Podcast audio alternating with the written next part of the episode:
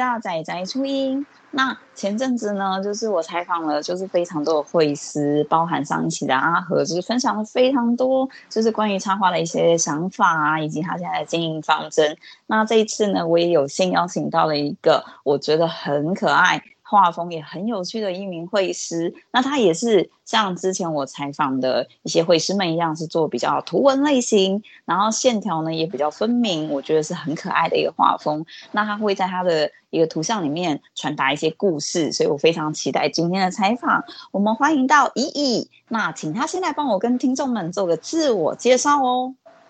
Hello，大家，我是乙乙，乙乙超进化的那个主人翁乙乙。那很开心可以上这个节目来跟大家分享我的图文创作的过程。Hello，Hello，hello, 非常的开心。哎、那因为其实当初我接触到乙乙啊，就是我发现，就是一方面是我觉得那个标题很吸引我，好像乙乙超进化，感觉就是会让人很期待，就是哎，到底。会有怎么样的一个变化？这是一个。那接下来也想要请乙乙，就是帮我们介绍一下，就是你自己目前在做的一个图文呢，它是从什么样的一个方向出发产生的一些故事呢？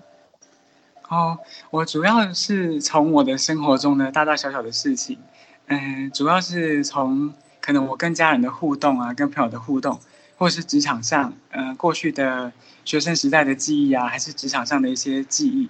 去做一个主题的绘制，那每一篇都会有不同的主题，可能是从生活中抽取出一段去绘制这样子。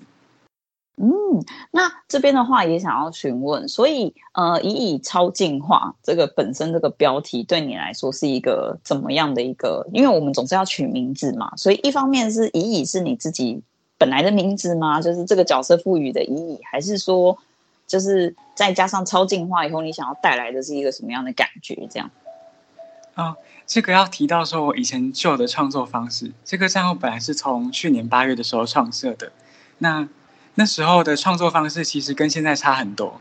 当时的创作方式是，哎，我是全部都是靠选项的方式跟大家互动。它以前是个互动式的图文绘制的方式。那，哎，举例来说好了，就是我会先给大家一个人物，一个小小的东西，那再提供出三到四个选项让大家去选择。就是可能我今天给你一只小鸟，然后给你呃稻草，或者是给你时钟，或者是给你天空，那就看大家想要选哪一个。选完之后票选最高的，我就是拿它来跟主角做结合，那就进化成下一阶段。然后我会再提供一些故事性的东西，跟大家解释说，哎，这个东西是怎么诞生的？那它有什么特色？它是什么样的一个角色？这是之前的创作方式，所以每一只蚁蚁都叫做蚁蚁。那他们有自己的称号，可能是公主乙乙，或者是呃小人偶乙乙，或者是稻草人乙乙，就会有很多种他自己的乙乙。那所以乙乙它进化了以后，就是它就会变成一个形态，那这个就会成为一个完整的乙乙吗？哦，它其实因为 IG 的分布是三格三格一串嘛，所以我就是会以一二三个角色，嗯、就第一阶段直接丢出来跟大家说，哎。什么一出现哦？那请选择一个东西帮他进化。那到第二阶段之后，我就会解释说，这个角色它的背景、它的由来是什么？那它有什么特性？那我再提供三个东西到四个东西给你，给大家去选择。那就是看最后选出来的是什么，就会有三段式的进化这样子。哦，这样听起来很有趣，所以它会经历一个过程，才会完整的一个进化。那它就会，所以对乙乙来说，他们是一个族群吗？各种不同的乙乙。我之前曾经画出一个世界地图，就是说，在另一个平行宇宙里面，有一群叫做乙乙的生物在生活在那个星球上。那它会不断的诞生出来，就是，诶，会有更多新的蚁蚁诞生在这个星球上。那就是由大家去选择每一次的乙乙会进化到什么样的样子，那它会居住在这个星球的什么地方，都是由大家去票选出来的。所以大概有十到二十个以前的创作的结果，有十到二十只的乙乙由大家的全部互动的方式去诞生的。嗯，所以刚刚其实有提到的有一个部分是指说乙乙它本身这是一个之前的一个创作，那。呃，他跟这个现在的账号是同一个账号吗？还是说这个账号是额外再独立创作出来的？它是原本这个账号里面的，所以我的账号就是，嗯、呃，它是叫 Evolve 嘛，英文的 Evolve 的我就是把 evolve 这个单字加了一个 i，就变成一个类似名词的东西，那就变成、嗯、呃以乙的开头，就是取一为开头去叫以乙超进化。对，那它是同一个账号，那、嗯、只是我把之前的贴文都隐藏起来。啊，所以他现在是换个方式继续他的一个创作，但是就是可能跟之前会有不同的一个方向。对对对，了解。那这边也还好奇，想要问一下，就是说是怎么样去促使你，就是要做一个这样的一个转变呢？哦，我一开始我两边都讲一下，就一开始想要创作以互动式跟进化做主题的，是因为我想到小时候玩的一个游戏。就是叫成长星球，不知道龙妹有没有玩过？就是它会提供给你一个主体，然后就是一大堆选项让你去选择，先加入什么，再加入什么。那它会导导向很多的结果结局。对，那就是以这个主题去命名这个账号。然后后来会想要做转变，是因为到后期的时候会比较乏力的是，我觉得这个连接好像跟我的生活又是另一回事。就是好像没有那么贴近我想要表达的东西。就是有时候我会觉得我生活中有些事情很有趣，可是在这个主题上发挥不出来。嗯，对对对，就是沉思了大概刚好那时候十一月吧，我转型的时候是在十一月的时候，那时候生活上经历一些变故，所以就哎沉思了一下，然后就决定做出变成图文的方式去进行这个账号。嗯，了解。那当乙乙做一个图文的转变以后，你会觉得就是对你来说，这样的一个改变给你带来的感觉跟感受会是怎么样的变化？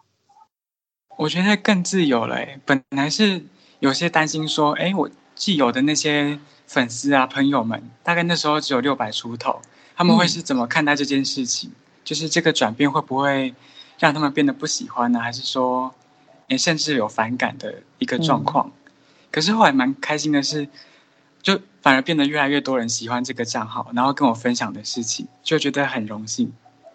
哇，那真是还就是对怡怡来说还算是一个蛮成功的转变。那一方面是我觉得更加贴近你想要做的事情，就是可能我觉得。每个人他毕竟可能在这个当下里面所想要进行的事情会不一样，但当你就是做了一个对自己来说很重要的转变，然后又能够得到就是支持，这件事情其实是一件让人非常欣慰的事。好，对，那。这边的话也还想要询问，就是说，因为其实刚刚主要就是比较在了解以你自己本身的一个创作的开始，以及到现在的一些过程来说，那因为其实主要分享的是图文嘛，这边也还是会有，就是说大家比较容易会遇到的问题，就是说日常图文生活这种，万一突然间没有灵感，或是找不到一些可以去发挥的一些主题的时候，这个时候该怎么办呢？哦，这个的话我。我目前还没遇到这个瓶颈过，因为，哎，我是一个记忆力算都用在小事情上面的人，就是我大事、嗯、大事反而不太会记得，我小事都记得很多。像生活中琐碎的好笑的事情，我可能就算没有在创作图文，可能平时在路上就会突然想到以前发生的一些事情，就会突然自己笑出来，有点有点疯疯癫癫，就是哎会想到以前发生过的好事坏事，然后觉得很有趣的事情，那。有了图文之后，我就会把它归类成一个笔记本，可能是 Google 的文件。那我想到的时候，就会突然突然想到的时候，我就把它手机拿出来，然后把它记录下来。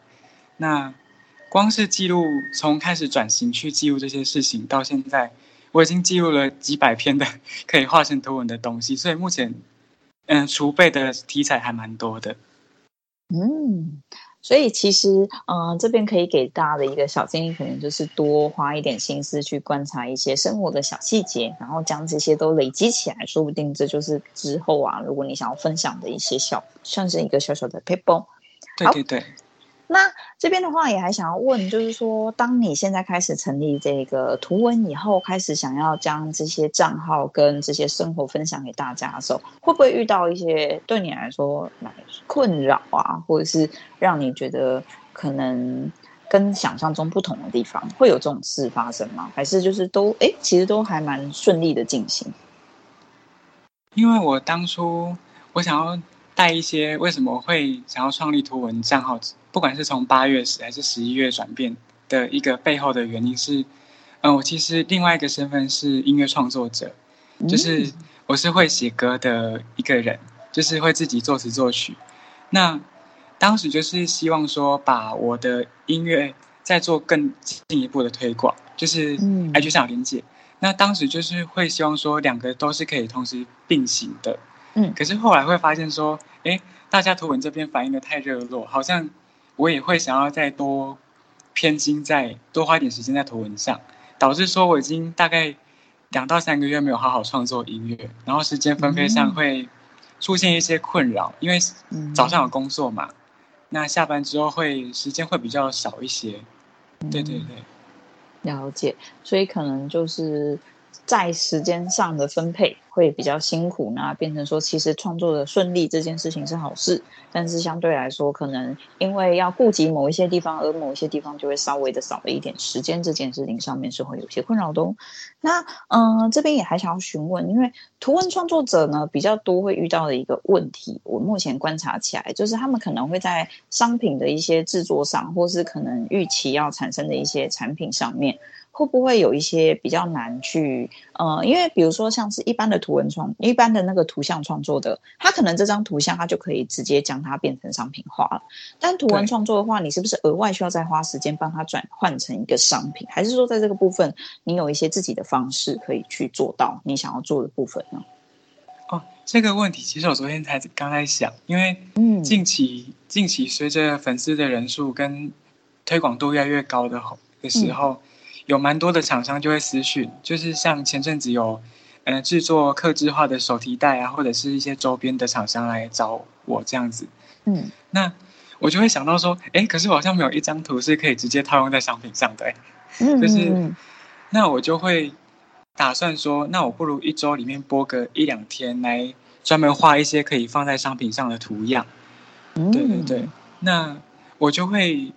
一来是可能是真的要拨时间去绘制专门 for 商品的图，那二来可能是会从过往的贴文里面，或者是未来的贴文里面安插几张比较适合作为商品的图，可能是把它从档案里面抓出来，再画的更精细一点的版本。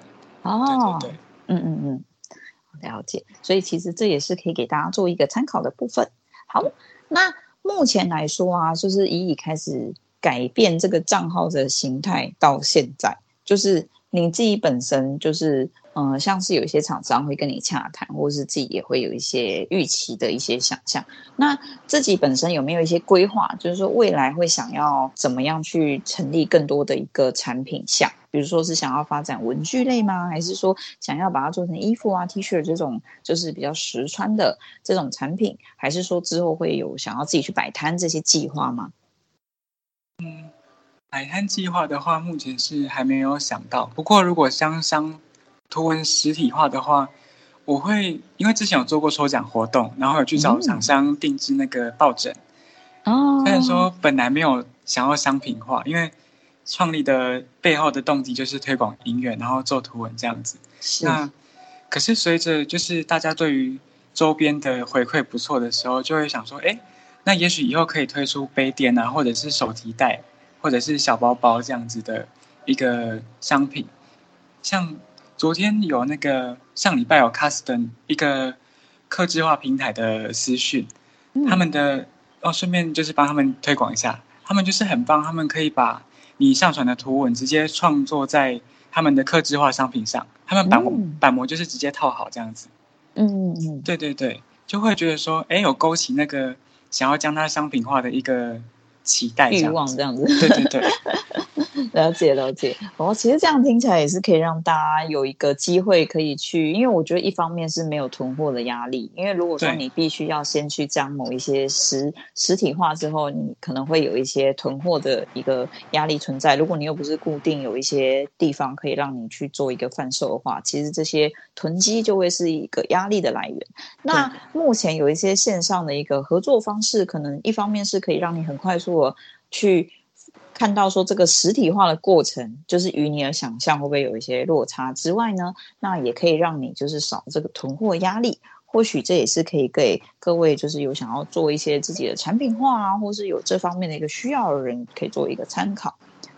那我们这边的话也是谢谢依依的分享。那我们因为时间的关系，先稍微静一下休息，等一下再回来，请依依继续分享哦。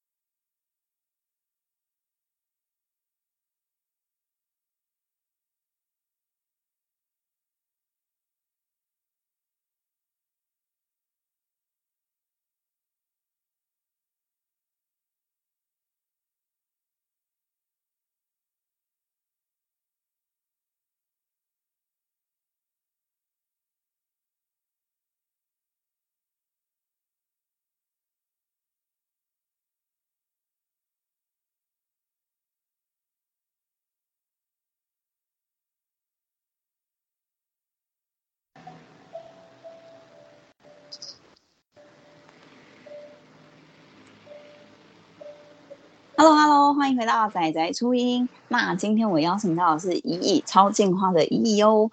那他自己本身呢，有在创作一些图文创作。那我也很好奇里面的内容，但在那之前呢，我更想要知道的就是依依刚刚提到的，就是曾经有学过音乐哦。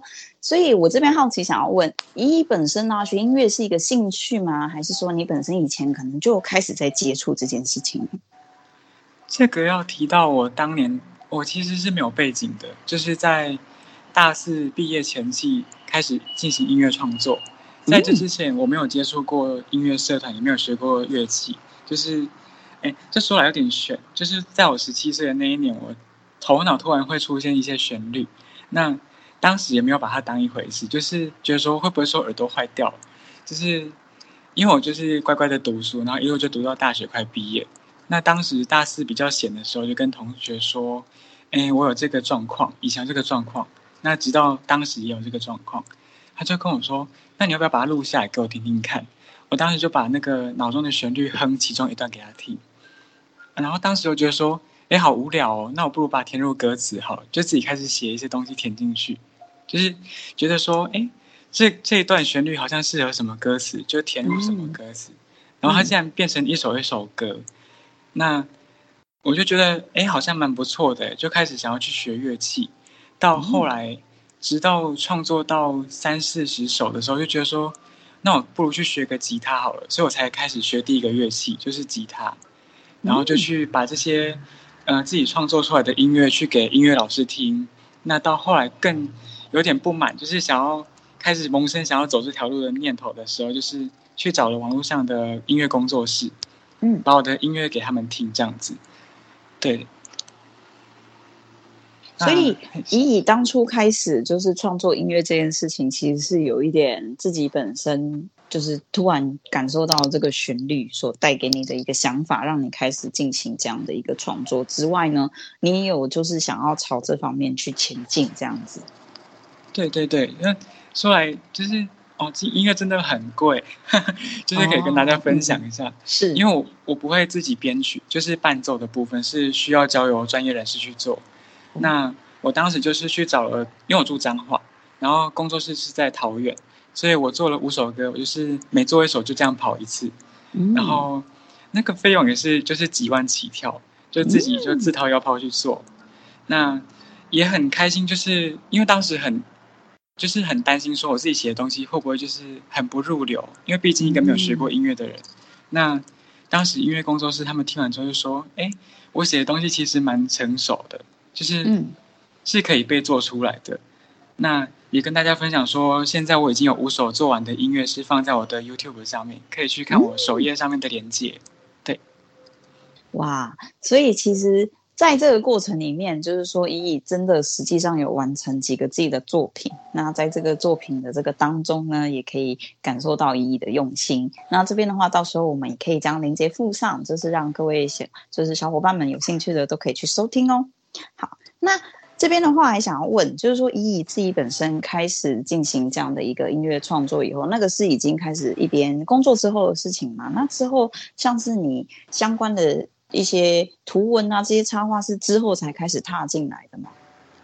啊，我其实是大学就是设计系，我高中的时候就，哎、哦，我高中的时候是走室内设计科，那大学是学室内设计系，嗯，就是，哎，到大学后期就越来越觉得很无聊，就是想要走平面设计。哦，对，我是算是，哎，虽然说很认真在读书上，可是我其实性格还蛮叛逆，就是不想要什么就直接丢掉那种。哦，对。但我觉得，其实你有给自己时间去尝试了，就是说你也很认真的去，就是将大学这个部分给完成，然后才发现说，哦，自己可能对这部分是真的没有办法，然后反而借此也找到了可能更有兴趣的地方。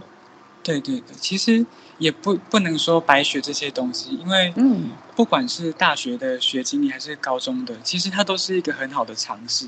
嗯，因为我最近在读一本书叫《原子习惯》。他这里面有讲到一句话，我觉得可以套用在这边。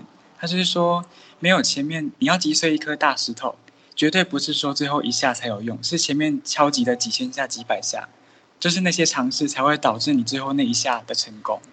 嗯，对对对，才找到这个有兴趣，然后想作为可能职业发展的一条路这样子。嗯。我觉得的确是这样子哦，就是在很多人其实，在尝试的这个路线上，可能不见得真的能够一下子就找到自己的方向。但是，呃，如果不放弃的持续去尝试的话，说不定真的可以找到自己更适合的一个路线，以及自己想要往前进的一个部分。好，那这边的话呢，也想要问一下，就是你自己本身开始在进行这个创作以后，因为也有结合你一些，我觉得可能有一些设计的经验跟一些美感在。所以你本身开始创作的时候，这个角色本身它就已经是定型了吗？还是说你自己后来画风什么的有在随着时间或是潮流慢慢的有去做变化呢？嗯，其实其实好像一开始就蛮定型的，就是在十一月转型的时候，嗯，因为那个时候决定转型的时候，我就有在纸笔上就是先画过几次，说这只角色以后要长怎么样，嗯，那他的。就是手脚啊，它的特特征特色要用什么颜色去强调它？你可能就是有动用到一些设计思维，所以很快就定下来。那这个角色本身是有带入你自己本人吗？还是有有？他就是象征我本人。那我我也想要多做一点介绍，就是为什么会以独角兽作为主角？每个人都是独角兽。那我会想要以他为主角，是因为。哎，我觉得每个人生来都是特别的，不管是缺点或者是优点，那都是我们与生俱来的一些特色特质。那就像我们长出来的一根脚，我们在随着时间的增长变老，那我们要怎么去保有这份特色？就算被社会化之后，也是保有自己的独特，不要把脚给磨平了，让自己是那只永远最特别的独角兽的一个意象在里面。嗯，那所以其实你自己本身已经赋予了这个角色一些自己的一个想象，以及想要让他所富有的一个个性啊，或是一个状态在里面。那在这之后，你本身想要去结合的一个图文插画里面，你自己有没有觉得会能够很真实的去呈现出你想要的感觉吗？还是说在有没有有些时候想要表达的会有点词不达意那种感觉吗？目前，目前是比较没有这个状况，因为我我觉得可能一来是我想要表达的东西都偏向简单，不会说就是意境型，然后要需要画很长一段才能表达出来。如果有的话，可能会分比较多篇，有这样的状况过。那目前都是还蛮顺利的，就可能单一篇，然后可能一两张就表达完毕了。哦，那其实都还蛮顺利，可以就是完成你想要表达的这个部分。那这边的话，也希望怡怡可不可以帮我们简单做一些可能你之前画过的一些故事的分享，可能是你觉得你自己本身非常喜欢的一个篇幅，或者呢是你自己觉得跟大家回想啊，或者是互动起来都大家特别有感觉的，这些都可以帮我们做一些简单的分享。哦，好，那我有三四篇想要介绍。其中一篇是因为最近 IG 刚推出那个也也有一段时间，就是 Reels 的功能。那当时我就是想要用图文结合我的音乐的部分，就是回到那个最初的原意，想要推广它。嗯、那我就是画了一些针对我的歌词跟意境去绘制相关的故事，然后可能是画一段副歌或主歌去做结合这样子。有画了两首歌，一首是呃庸碌的忙碌，一首是好可爱的小狗狗，都在那个 IG 上找得到。嗯、那好，那第二个是第二篇是我关于我家里有灵异体质的部分，因为我我就带一点点。我妈妈她以前年轻的时候是鸡桶，就是她是女乩童。那我爸爸 对我爸爸他们家是开公庙的，就是。就是真的是会有进香团开着巴士，然后去他们家拜拜这样子的那一种。嗯，所以在他们两个人嗯、呃、结合之后生下来的，我跟我哥哥，我哥哥是完全，我哥哥是完全麻瓜，他真的是超级厉害，哦、他连他连感应到一点点都没有过。哦、那我的话是在 IG 上有分享几篇，大概三篇是我看到阿飘的故事。嗯，对，那就是从小就小学到国中，然后到大学都有看过的经历。嗯，对。那在另一篇的话是前阵子回应还蛮热烈的。我在画那一篇的时候有犹豫一下，就是那时候是在跟其他的绘师朋友聊天，说：“哎、嗯，我以前在大学的时候喜欢过一个男生的故事。”嗯，那当时我是有跟他介绍一小段，他就说觉得蛮蛮感动的，就觉得问问看看我要不要发出来。哎、嗯，龙妹有去回这一篇？有，我有看到那一篇。对对对，我就。画的有点纠结，而且也有点难，有就说，哦，好长哦，要画十篇呢，就是画十张。嗯，对对对。可是画出来之后，没想到意外的，就是回应很不错，大家都觉得偶尔走一下这种掏心掏肺的走心路线，好像还不错。嗯，对对对对，那时候因为那是蛮刻骨铭心的一段，那后来就得到那篇回应有破五十，哎，就是好像创下新高，就是。哦没想到这样子走心的路线会有这么多回应，嗯嗯嗯。那在另一篇的话是，是我近期帮我哥哥开了一个 IG 的专专门的专业这样子。哦。因为，嗯、呃，我哥哥他跟我感情很好，我们是每天都会在那上面聊天。虽然说我们分隔两地，嗯。那我叫我我称呼我哥哥的方式也很特别，我是叫我哥哥叫丑男，就我不叫哥哥。对，我是真的直接叫他丑男的这样子。那。在生活中啊，或者是朋友、家人听到，就是他们会觉得说啊，你为什么叫你哥哥丑男？我就会说啊，他就真的很丑啊。嗯，就是，嗯，一来是感情很好，对，感情很好；二来是我哥哥他真的自信真的太多，他需要有一些人来挫挫他的锐气，就是以免他自信心过剩。就是，嗯，对对对，所以我都叫他丑男。那当初在绘制把它画进来我的图文的时候，有点担心说，哎，我这样叫他丑男。会不会让大家觉得很反感？说你怎么这样叫你哥哥？那二来是我把我哥哥画的那么丑，他们会不会觉得很反感？我在霸凌我哥哥。可是后来发现，他我哥我哥很开心。那看到的朋友们，他们也觉得很有趣，就变成了现在好像有点我哥哥的名气高过我的感觉啊。对，意外捧红。对对对，我我把他的形象塑造的太太有特色，像动漫那种，就是。人格特质很鲜明那种，反而有点、哦、那个光芒有点盖过我本人呢。对对，对 不知道该高兴还是。对对对，他就那我就创立了一个粉丝专业，他就负责贴那些，然后来回应那些我的图文。他的粉丝慢慢的涨到快要一百，我真的有点傻眼。所以他的他的那个本身的粉专在分享的内容是什么？哦，我目前画了两篇贴文给他，一篇是。嗯，我不知道龙妹知不知道，前阵子有很红的迷因，就是你被幸运猫猫、幸运海豹造访了。你只要分享这篇贴文，哦、对对，你就会平安，你就会很好运。我就画了一篇，你已经被幸运丑男造访了，所以、哦、就 有很多朋友就那怎么办？会很不幸吗？没有他就是会获得好运，会平安一生。他是 他是幸运的吗？对，他虽然很丑，但他很幸运。对，我就是把他画成是财神爷的样子，就是财神丑男来造访你喽。不知道要不要高兴？对，他看到的朋友很开心，那他本人也很高兴。我真的不知道他在高兴什么的。他好像就是快乐很简单。对对对，他的快乐真的很简单呢。我觉得很好，就是一方面可以感受到你们感情真的很好，那另一方面是他很支持你的这一些可能创作或者是你的这些过程。不得不说，我哥哥他真的是我的一个很大的支持者。不管我发什么，嗯、我的歌、我的音乐、我的图文，他都是总是第一个给我回馈，然后给我推广的人。我觉得从身边同侪或者是同学、同事去知道说他们跟家人的相处状况，有的甚至是久久才会说话一次，有的可能是分隔两地，嗯、然后形同陌路那种，我就会觉得说，哎、嗯，好难得哦，好像跟家人可以这样子，是很很美好的一件事情。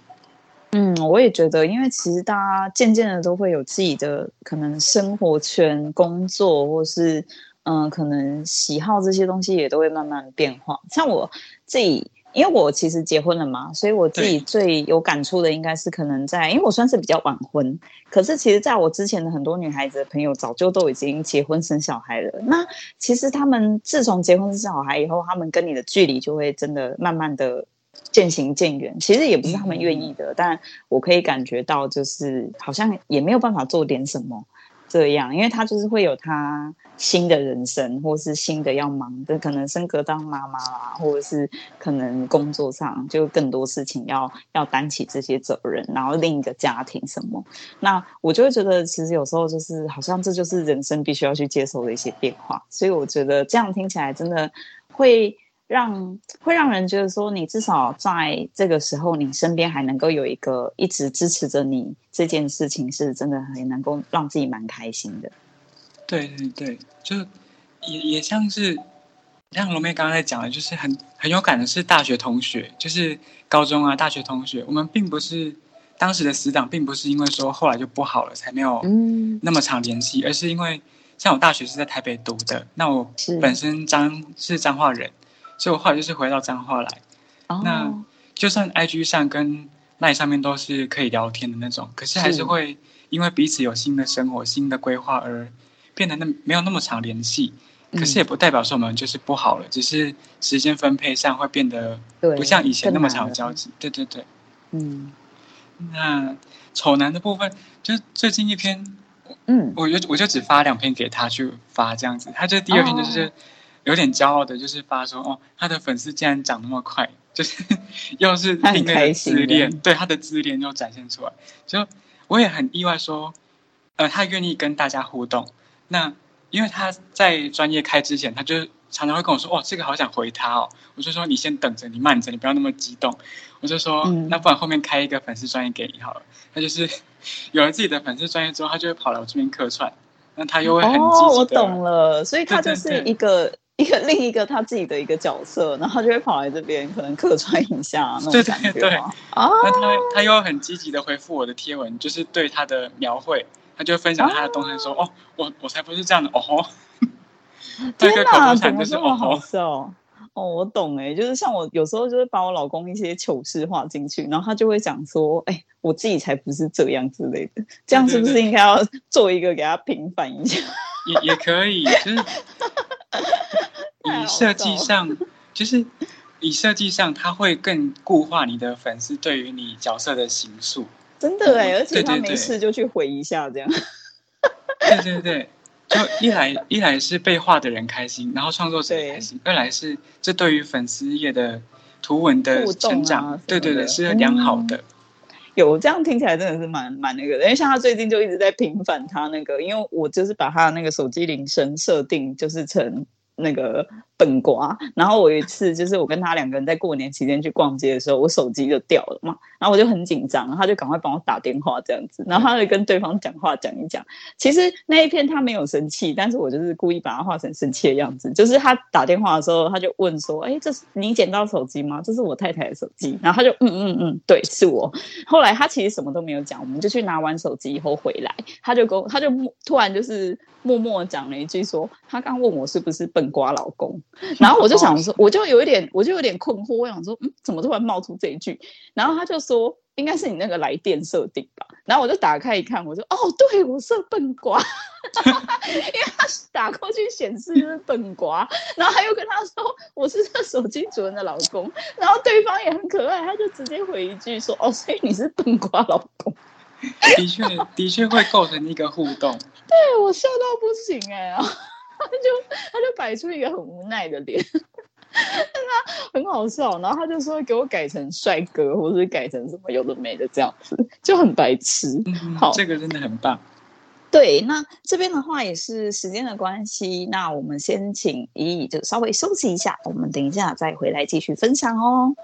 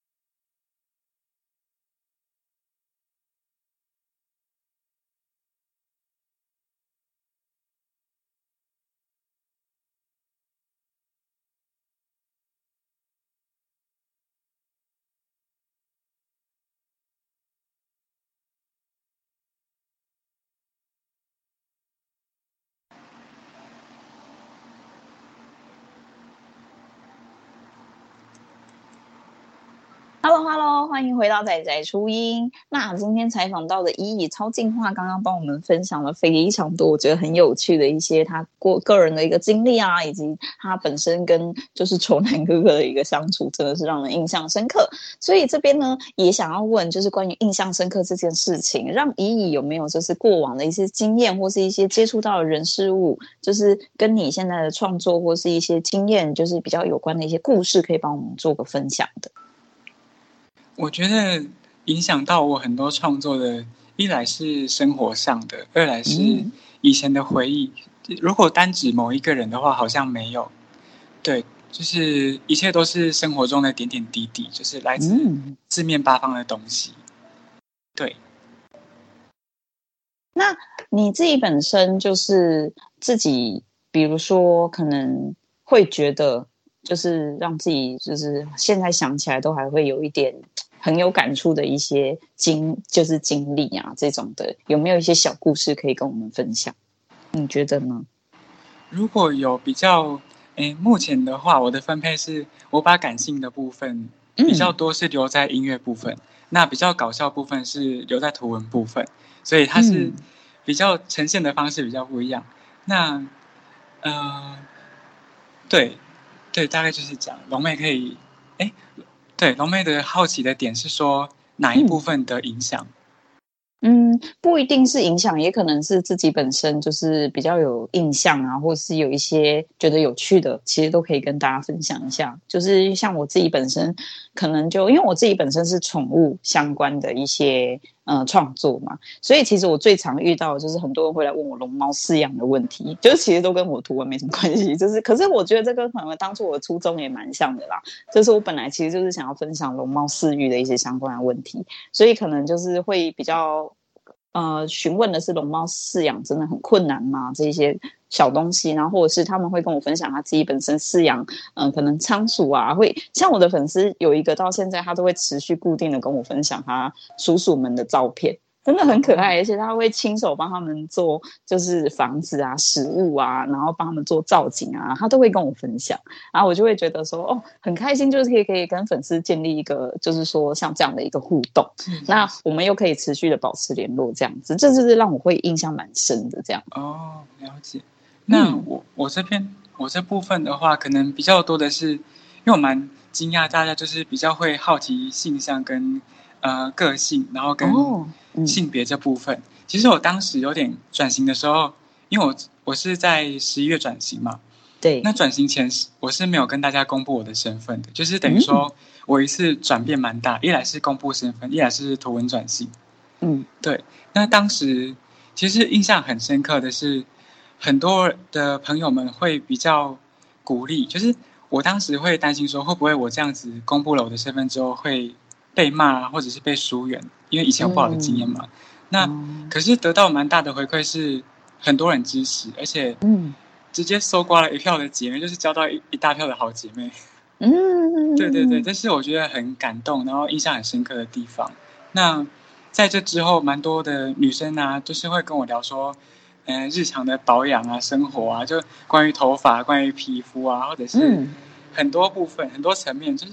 蛮意外的一个收获，那我也觉得很荣幸能跟这些创作者或者是粉丝，就普通看 IG 看图文的粉丝变成朋友，这都是一个很好的一个回馈。真的，我觉得这都是会让人觉得心里很暖，然后你们也也变成就是说可以建立起一些共同的话题，然后共同的一个就是生活开始能够有一些不同的连接，那有一些想法上面可以大家互相交流，这件事情也是让人很开心的。好。那所以，呃，伊伊接下来就是说，你自己本身就是在这个账号的一个创作以及维持上面，有没有就是一些，呃，paper 或者说你本身在做行销这一块区块上面，有没有一些自己的一个想法可以跟各位创作者们分享？因为其实龙妹自己本身的节目啊，就是会有一些可能想要创作一些小朋友们，他们可能会很踌躇不前，不知道该怎么开始，或是该怎么样。就是进行这件事情，那这边一有没有什么可以就是跟大家分享的地方呢？了解，那我可能在行销上没有到那么多那么广泛的工具跟方式可以推广，可是心理层面的话，我可以给一些。我先把硬体上面的讲完。嗯、硬体的话，我基本上就是执行 IG 的绘制图文就发出去。那二来是我会推广到 FB 的那个达人秀图文达人秀。嗯、那第三的话，我每个礼拜会花一些些小钱，大概四百、三百、四百、五百块的广告费，就是让他去推广这样子。对，嗯、那这是硬体的部分。心理部分，我觉得，因为我是一个。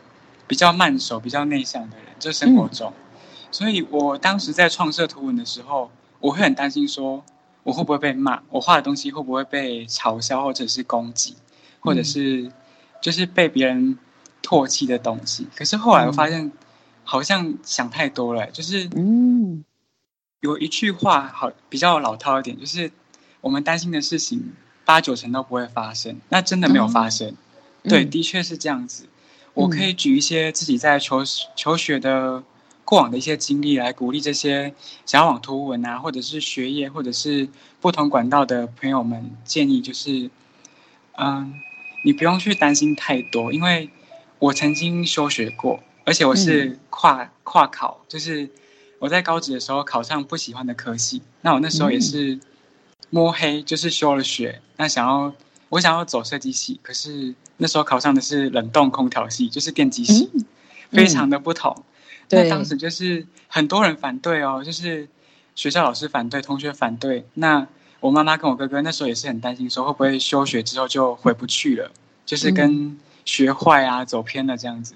可是当你知道你心里想要什么的时候，你就是网络那么发达嘛，我们去找一下怎么进入这个行业，这个这个管道。那我们也可以去爬文，说转职的人他们是怎么走向这条路的，他们是怎么起家的。嗯、其实网络很方便，他们可以帮我们省下很多冤枉路。那嗯，也不用担心太多，因为只要没有偷拐抢骗，其实我们都是做正当的事情，也不用担心被骂。嗯、其实这都是很好的尝试，人生就是一直去尝试嘛，就对吧？就。到后来回顾当初八月跟当初想要做音乐的时候，我会很感谢那个愿意尝试的自己。嗯、虽然说目前还没有办法以它成为一个职业，但我都在往那个道路上前进。对，对，并没有说学坏或走偏，也有好好的工作啊，白天也是有稳定的收入。那到了晚上之后，我们还是在做我们喜欢的事情，也都是有在往前走的。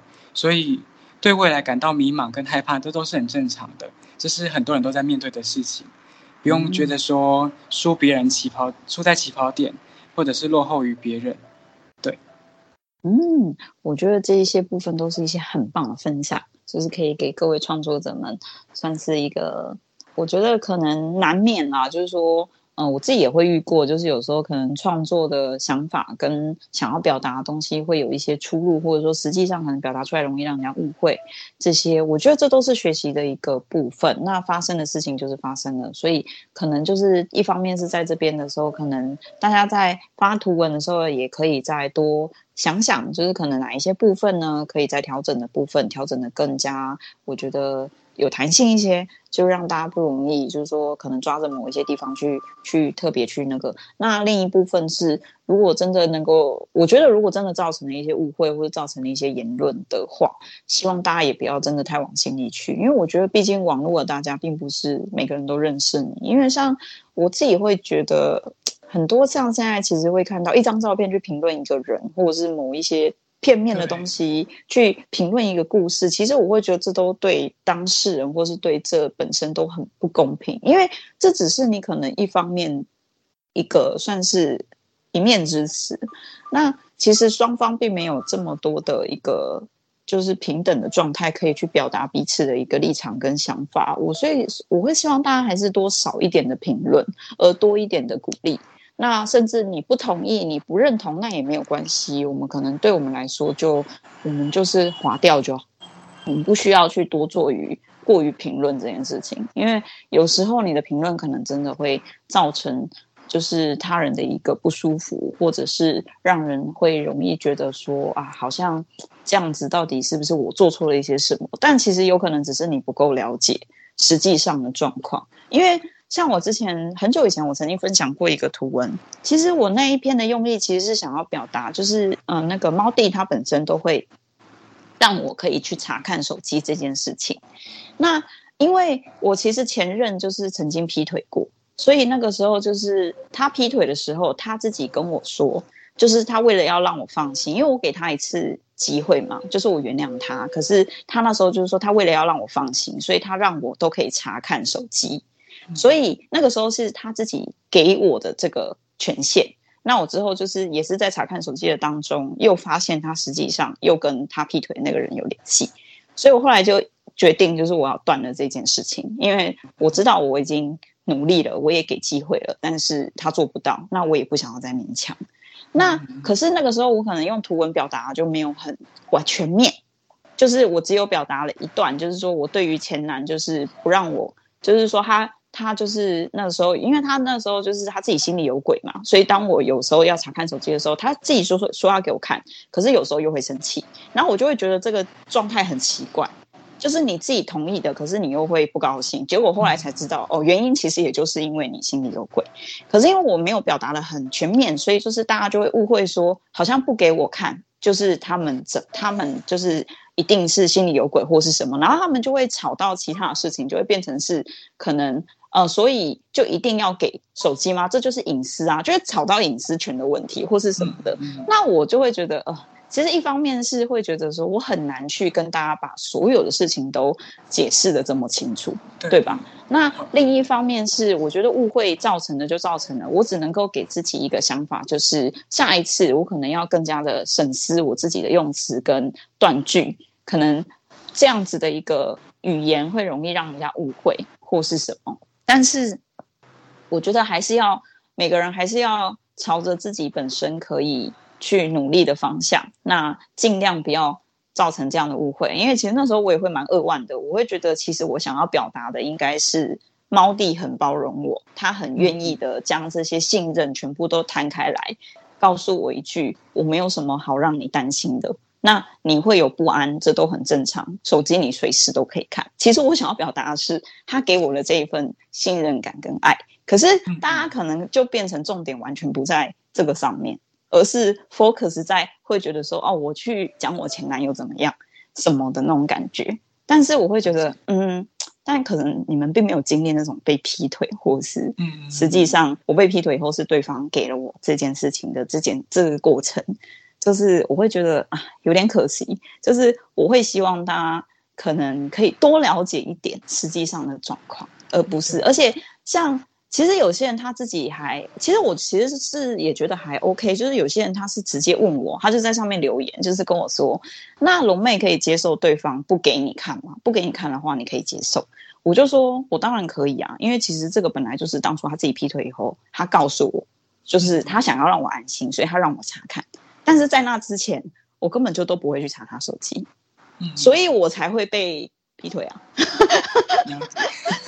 你你懂那个意思吗？了解，就是要要是如果我真的查到了点什么，或者是真的真的就是说有这个权利，或是怎么样，我诶，你知道我是怎么发现我被劈腿的吗？怎么发现？我是我是我朋友传了 IG 的照片给我说，你男朋友好像就是劈腿，那时候我还不相信，结果他是截了一张线动给我看，然后那个线动上面有出现我男朋友是。别人的男朋友，就是那个女生打卡说跟她男朋友两个人在开车，哦、然后那个男朋友是我的男朋友，我才知道的。哦、我是因为这样知道，我就哇，而且我就觉得，啊，有时候就是你知道，人生就是很难。其实我之前也有想说，是不是可以分享这个部分？嗯、但当然，我觉得一部分是要等我准备好，因为其实。这个过程对我来说蛮煎熬的，我觉得可能就跟怡怡自己会想说，要不要分享那个一些刻骨铭心的事情一样，就是你一方面会很煎熬，对对对，那另一方面是因为其实之前有发生过一些误会，所以我如果真的想要分享，我可能会很谨慎的去思考怎么样分享比较不会引起大家误判，或者说不够了解这个过程，可能我会等加等得更加完善一点再来考虑这件事情。可是因为我想要分享的用意。是希望我大家，我觉得大家要真的要更爱自己，因为其实我那时候经验是我给了他机会，可是他没有把握这个机会，他最后还是跟那个劈腿的人有联络，然后我要分手，他又不要，因为我其实那时候就是跟他说，你就不要再浪费我们彼此的时间了，你就去吧，你我就、嗯、我跟他说你就去啊，我没有不让你走啊，你就放过我就好。对对对，所以其实我会觉得，哦，希望大家啦，就是不要那么傻，真的在感情上面，嗯、因为其实我很庆幸他做这件事情，所以我现在才能够遇到，就是真的对我更好的、更加适合我的、嗯、也更加疼爱我的，我才能够知道说我自己是值得被疼爱的。这样真的希望希望大家的感情路都顺利，远离渣男。其实龙妹讲这些会。就是也蛮有感觉的是，因为我在观察其他创作者，就 YouTuber 或者是图文作家，会觉得说，哦，好矛盾哦，好为难哦。因为你不聊这些话题的时候，有些人会私讯来问，或者是留言问你这些、嗯、这类型的话题。但当你说的之后，又会有一些反驳声音说，你为什么要提这个？那你为什么这样提？就是左右为难的感觉。嗯，我觉得相对来说啦，可能。不论是议题或者是某一些问题，就是大家总是会有自己的想法跟自己的立场。这件事情我们应该要多去尊重别人的立场，但我真的会希望大家可以好好的坚定自己的立场，这件事情的同时，而不要去伤害到他人。嗯，就是这样，其实就很好了。对吧？因为其实我并我并不影响我自己的立场啊，我也没有一定要别人接受我，一定要跟我站同一阵线这件事情。我觉得其实大家可以更放宽心一点是，是你可以保有你的原则跟你的立场，但别人想要怎么做，或是别人怎么想，这可能是他的自由。那我们要给予尊重，所以就是他怎么想跟我想法不一样，那也没关系。就是我们尊重他，我们还是可以大家和平相处。因为说实在的，他即便跟你想想想法不一样，我们还是可以和平共处。我们不会因为我们的想法不同，我们就必须一定要就是凑合在一起，一定要去对方一定要同意你的想法才能怎么样？其实不需要，我们可以略过这件事情就好了。他不同意就不同意啊，那我也没关系啊，这样就好了。我只要不要说他一定要强迫我同意，或是我一定要强迫他同意这件事情，是是我们就慢慢的让这件事情过去就好。是是，我自己的想法是这样嘛？对啊，的确会比较偏向我们的社会风气，就是开放自由的。嗯、对对，那其实你想想，你不觉得就很吊诡吗？就是我们想要自由，可是又不那么自由。对，就会有人反 反对不同的声音，就有时候会这样子。我觉得其实可以跟可以讨论，就是比如说。你支持你的言论言论的这个想法是什么？你可以跟我分享，那我可以听，我很愿意听。我会觉得说，哦，这是你的想法，或者是你觉得这样做对你你比较舒服，你比较可以接受，那很好啊，我尊重你。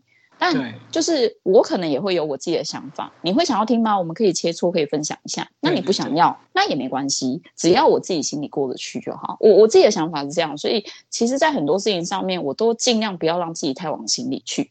我就是会让自己有一个想想法，就是觉得说，即便他不同意我，我也没关系。那我能够去尊重到他人，我不要造成他人的不愉快，这就是我的底线跟原则。那我觉得，其实用这样的方式去在很多事情上面，你都可以让自己轻松很多。就是也给大家就是试试看。那当然，确切不知道要怎么做的人，其实你也可以把你的一些想法或是问题多跟我分享。其实我都。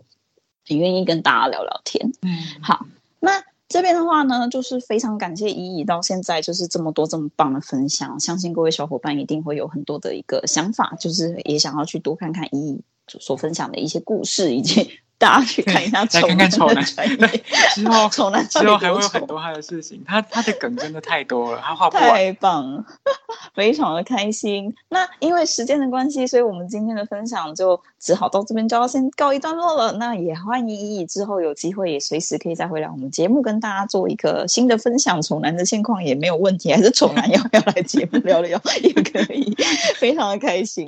好，好谢谢。那对，谢谢怡怡这边的分享哦。那我们节目到这边就先结束了，谢谢各位听众们的陪伴，拜拜。拜拜。